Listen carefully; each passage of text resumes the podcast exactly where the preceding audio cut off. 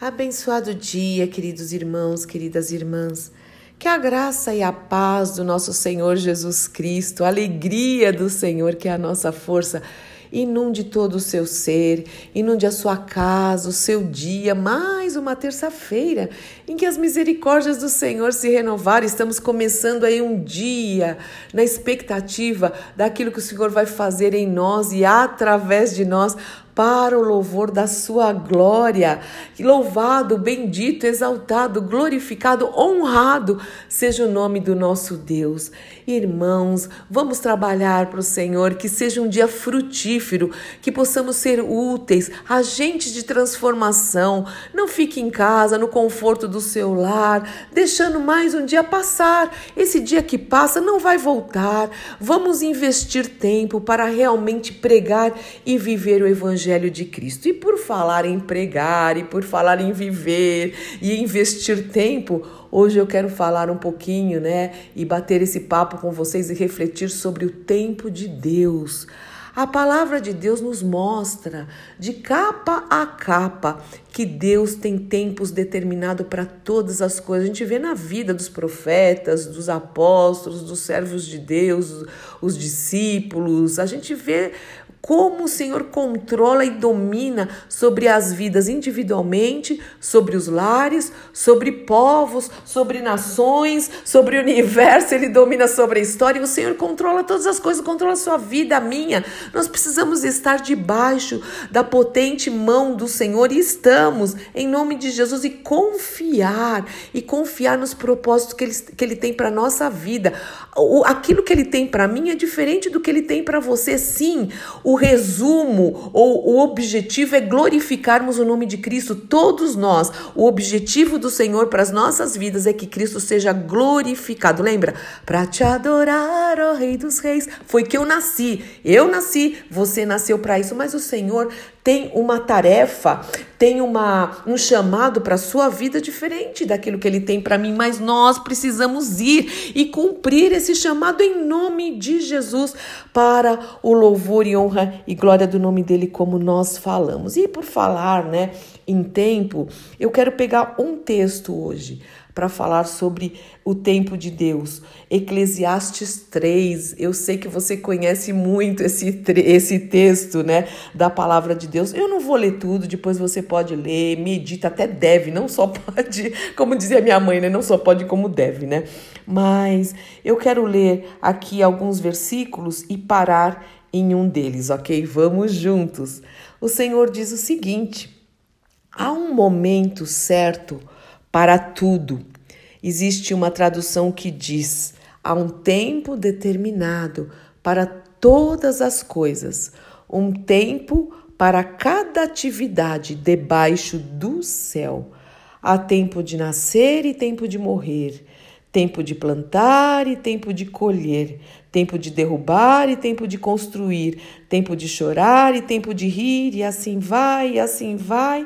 E eu vou aqui para o verso 7, onde o Senhor diz o seguinte: há tempo de calar e tempo de falar. Uau!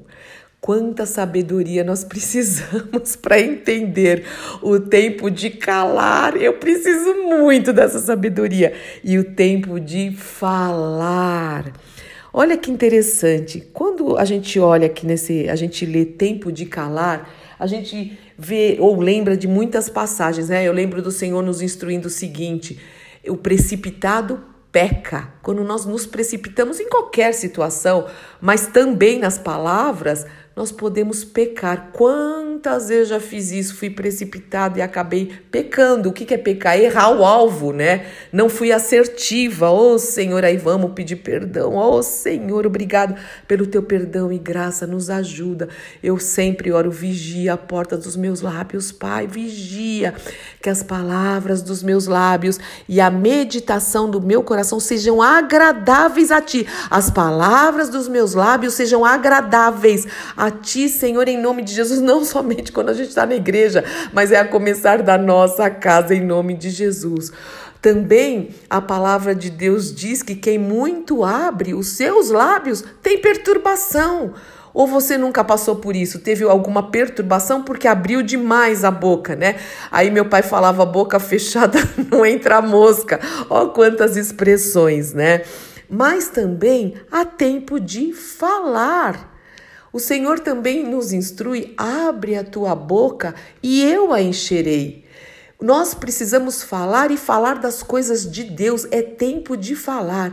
E às vezes não só falar com palavras, mas falar também com aquilo que a gente. Vamos usar as redes sociais, por exemplo, com aquilo que a gente posta. Nós precisamos falar de arrependimento, nós precisamos falar as boas novas do Evangelho, precisamos falar de quebrantamento, precisamos falar da obra da cruz, de Jesus venceu a morte, que ele ressuscitou, que ele vive, que ele vai voltar. Precisamos falar da volta de Cristo, de santidade, de consagração. Precisamos falar de fé. Nós precisamos pregar, irmãos, quer com palavras, quer escrevendo, quer no WhatsApp, quer numa rede rede social, vamos pregar o evangelho.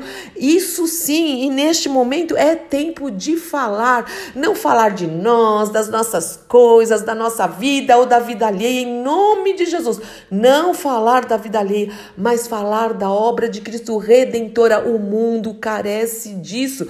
Eu faço parte de alguns grupos, inclusive grupos de condomínio, grupos, né, de amigos, grupos e como tem gente carecendo, como tem gente precisando, sem esperança esperança nenhuma, falando coisas que não, não são bíblicas, totalmente equivocadas. Então é tempo de falarmos e falarmos das coisas de Deus em nome do Senhor Jesus Cristo. E como é que nós vamos saber, né, quando é tempo disso ou tempo daquilo? Nós precisamos de sabedoria para isso. Nós precisamos estar cheios do Espírito Santo e ouvir a voz do Senhor. Nós precisamos das instruções do Santo Espírito para, para sabermos exatamente qual é o tempo de falar e qual é o tempo de nos calar. Na verdade, irmãos, nós estamos uh, desde o começo do ano é uma palavra que o Haroldo trouxe para a igreja, para o ministério, né? É, cristão alfiômica para nós, mas que eu quero estender para vocês, que é sobre sabedoria. O Senhor tem falado conosco muito sobre sabedoria em todas as coisas. Não é uma sabedoria de frases positivas, de frases de autoajuda, de ficar repetindo coisas. Não é esse tipo de sabedoria. Nós precisamos da sabedoria que vem do alto, que vem de Deus, e Ele nos dá essa sabedoria. Ele tem prazer, o Senhor tem prazer em nos dar sabedoria. Mas eu quero começar com um versículo que diz o seguinte: o temor do Senhor é o princípio da sabedoria o temor do Senhor. Você tem temor do Senhor? Você tem temor da palavra de Deus? Você é obediente à palavra de Deus? Isso é temor. Temor não é falar que eu temo a Deus. Temor é obedecer à palavra de Deus. Esse é o princípio da sabedoria, porque a Bíblia é um livro de sabedoria. Não são só os provérbios ou Eclesiastes ou esse livro ou aquilo. A Bíblia toda é rica, é preciosa, é a fonte de sabedoria. E eu quero ler aqui Tiago 1, a partir do verso 5. O Haroldo, inclusive, leu no domingo esse trecho, esse, esse trecho, porque nós estamos, inclusive, nesta semana. É, nós abrimos um jejum nessa semana exclusivamente para isso, pedindo, Senhor, nos dá sabedoria, principalmente para vivermos neste tempo, em nome de Jesus. Vamos lá, vamos ler o que o Senhor diz. Olha agora, olha aqui. Se algum de vocês precisar de sabedoria, e aqui eu abro um parênteses, né? Eu me coloco aqui, ó, levantei a mão. Vocês não estão vendo, mas estou de mão levantada. Eu preciso. O Senhor continua: peça a nosso Deus generoso e você vai receber, e você receberá. Ele não os repreenderá por pedirem sabedoria. Deus não vai repreender ninguém por pedirmos sabedoria. Mas, quando pedirem sabedoria ao Senhor, façam-no com fé, sem vacilar. Lembra que sem fé é impossível agradar a Deus? Aquele que se aproxima de Deus tem que crer que ele existe e que ele vai recompensar, e aqui neste caso vai nos recompensar dando a sabedoria, atendendo a nossa oração. Então, o, o, o em Tiago está escrito: peça sem vacilar, pois aquele que duvida, que não tem fé, é como a onda do mar, empurrada e agitada pelo vento, vai para lá e vai para cá. Essa pessoa que pede duvidando, não deve esperar receber coisa alguma do Senhor. Não vai receber nem sabedoria, nem coisa alguma. Pois tem a mente dividida. A gente não está falando sobre isso, cochear entre dois pensamentos. Olha aí, quem tem a mente dividida e é instável em tudo que faz, não recebe do Senhor coisa alguma, muito menos sabedoria. Está escrito aqui, lê Tiago 5, eu li de 5 a 8. E está escrito aqui. Olha, irmãos, nós não podemos ter mente dividida e nem sermos instáveis em nome do Senhor Jesus Cristo. Nós precisamos andar, nos firmar na verdade, pedir sabedoria, saber o tempo de todas as coisas, lembrar que Deus não se atrasa, não se adianta, entender o tempo de Deus e fazer parte, e fazer parte desse tempo de Deus e, e sermos instrumento valoroso nas mãos do Senhor, para que Ele possa realmente é, transformar esse mundo, transformar vidas, salvar. Ele quis assim, ide, vão, indo, pregue o Evangelho evangelho a toda criatura e façam discípulo e vivam com sabedoria. Puxa, tem tanta coisa, irmãos.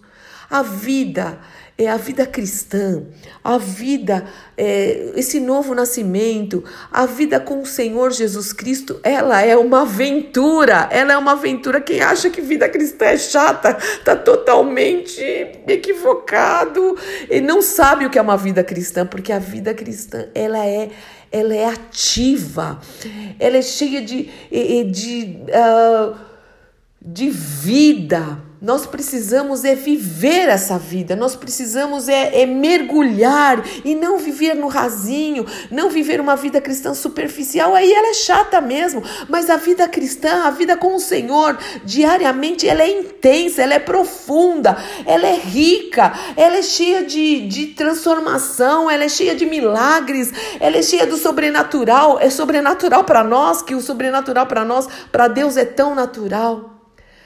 Se você tem falta de sabedoria, peça a Deus. E é o que eu quero fazer agora, irmãos para mim e para você em nome do Senhor Jesus Cristo. E se você precisa de sabedoria, ore comigo agora.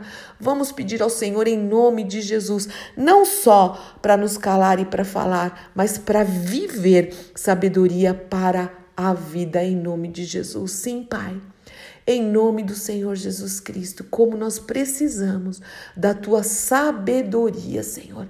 Enche o nosso coração, enche a nossa vida com essa sabedoria que vem do alto, que vem de ti, Senhor. Que nós possamos entender o teu tempo, o teu tempo determinado para todas as coisas, Senhor, e cumprir esse tempo em nome de Jesus. Que o Senhor possa despertar o teu povo, Senhor, para que nós sejamos mesmo agentes de transformação, um vaso, um instrumento valioso e precioso nas tuas mãos, porque sem ti nós reconhecemos que nada nada, nada podemos fazer, mas contigo, diz a tua palavra, nós podemos todas as coisas. Nos fortalece, nos ajuda, Senhor, nos instrui, se revela mais a nós, aos teus filhos, às tuas filhas, independente da idade. Senhor, dá-nos sabedoria para te buscar, dá-nos sabedoria para entender a tua palavra, Senhor, para o louvor da tua glória. Muito obrigada por nos instruir, muito obrigada pela tua graça, pelo teu presente, pela tua misericórdia, pelo teu amor, pelo teu perdão, pelas tuas dádivas, pelas tuas bênçãos. Nós te agradecemos e nos rendemos a ti, Senhor, já agradecendo pela sabedoria que o Senhor nos dará para vivermos um ano diferente, Senhor em nome do nosso Senhor e Salvador Jesus Cristo. Amém, amém, amém. Deus te abençoe muito, meu irmão e minha irmã. Eu sou Fúvia Maranhão, pastora do Ministério Cristão Alfa e Ômega em Alphaville, Barueri, São Paulo. E hoje retorno às reuniões, a reunião, né? As reuniões de escatologia pelo Zoom. Se você quiser participar, é, fala comigo que o Haroldo, eu peço para o Haroldo passar o link para você. É, começa às 20 horas, das 20 às 21h30, 21 depois ele estende um pouquinho para a pergunta. É muito é, edificante. E só para já adiantar, amanhã, né, na quarta-feira, voltamos à nossa, nossa reunião de mulheres às 15 horas e reunião de oração e assim vai. Deus te abençoe muito em nome de Jesus.